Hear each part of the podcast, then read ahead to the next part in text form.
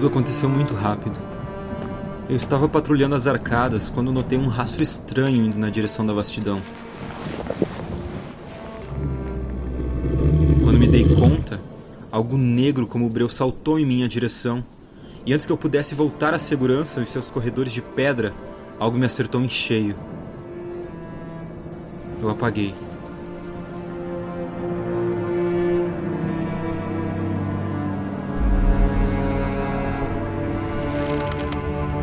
Quando eu acordei, eu não sabia onde eu estava. A pressão do sangue enchia meus ouvidos.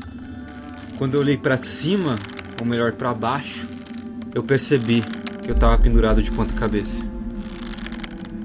Tava tudo muito escuro, mas eu escutava um pingar constante ecoando. Foi quando eu percebi que eu estava em uma caverna. O cheiro do lugar era. Nossa, era simplesmente horrível. Era horroroso.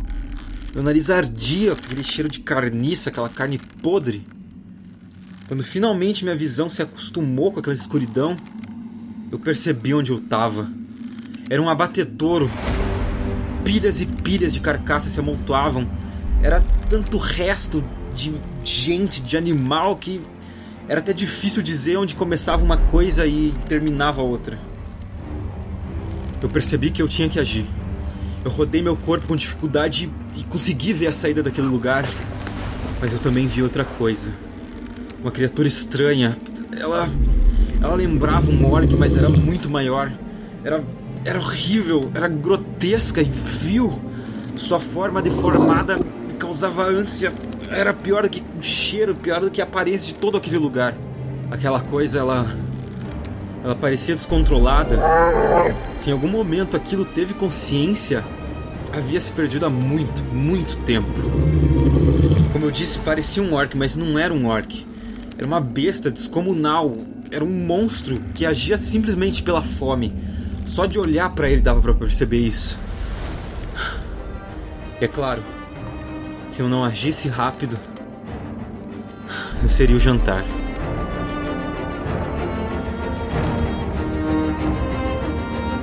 Foi então que, por alguns segundos, aquela coisa olhou para outro lado.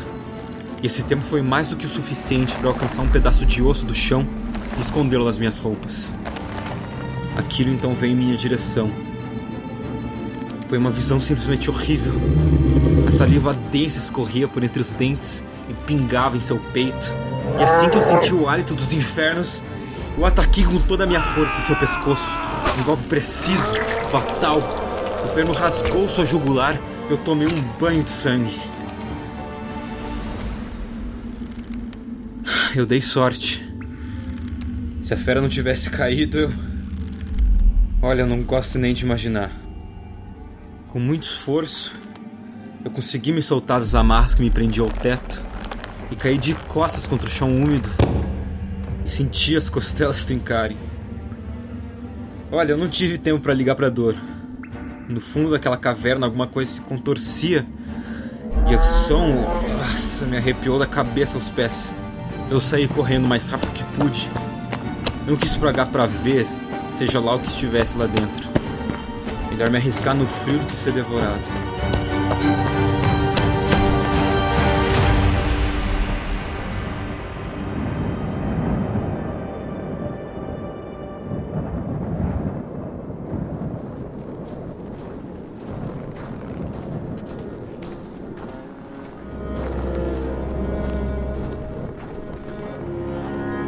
Depois de um tempo, eu mal sentia meus dedos. Os poucos que me restavam, pelo menos. Eu tinha certeza que eu já tinha perdido alguns. Meu traje reforçado tinha rasgado na confusão e. Bom, quando eu notei já era tarde demais. Eu sabia que eu tinha pouco tempo para achar um lugar quente ou eu morreria congelado.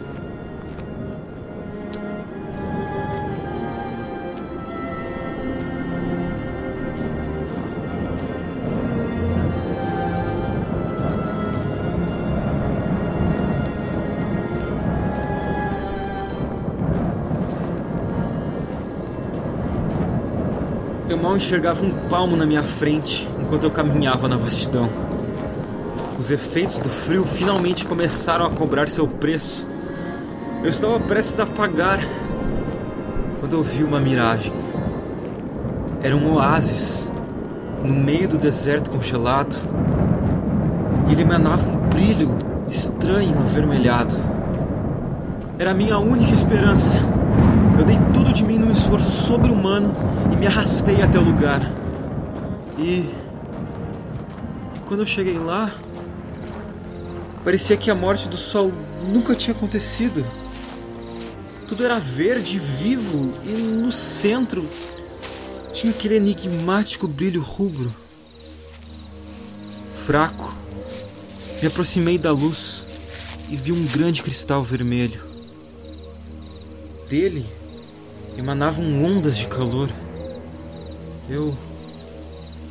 Eu caí a seus pés e desfaleci.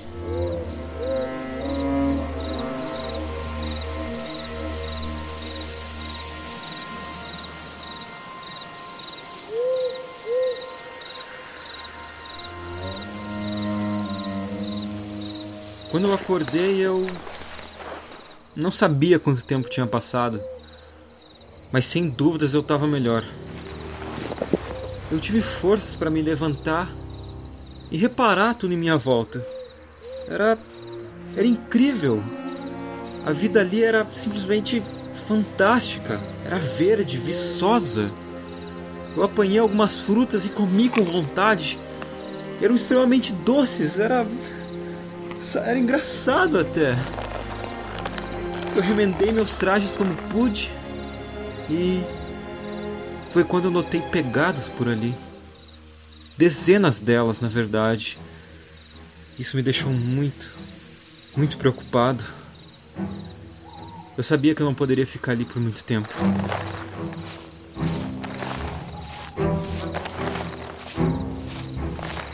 Peguei alguns suprimentos Quebrei um pedaço do cristal para mim e parti. Por sorte, aquilo me aqueceu durante a viagem, que não foi nada fácil. Me orientar no meio da vastidão foi foda. Bom, finalmente, depois de dois dias, cheguei a pousar Esmeralda.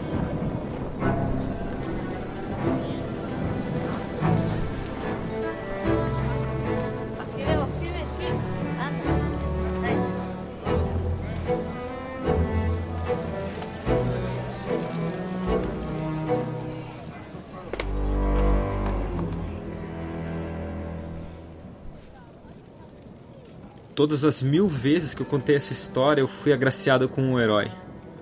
Poucos teriam suportado o que eu aguentei. E mesmo assim eu paguei um preço. Dois dedos. Foi um preço baixo, considerando que eu poderia ter perdido a minha vida. O fragmento do cristal continua comigo. Eu achei que poderia vir a calhar em uma situação de aperto. Minha vida seguiu num tom de marasmo. Até que um dia eu acordei sentindo uma dor horrível na minha mão. Justo na mão que me faltavam os dois dedos. Quando eu olhei para ela, eles estavam crescendo de novo. E não era apenas isso. Minha mão estava inchada, deformada. Não demorou para que meu corpo todo começasse a se transformar. Cada dia que passava, cada hora, cada minuto, eu ficava mais parecido com aquele monstro na caverna. Mas mas de um jeito muito, muito pior. Eu escrevo minha última jornada como um alerta, antes que eu perca totalmente a razão. A fome, ela é horrível, ela é quase insuportável. É um aviso. Não se aproximem da caverna a leste da pousada Esmeralda. Não se aproximem, ou eu estarei lá esperando por você.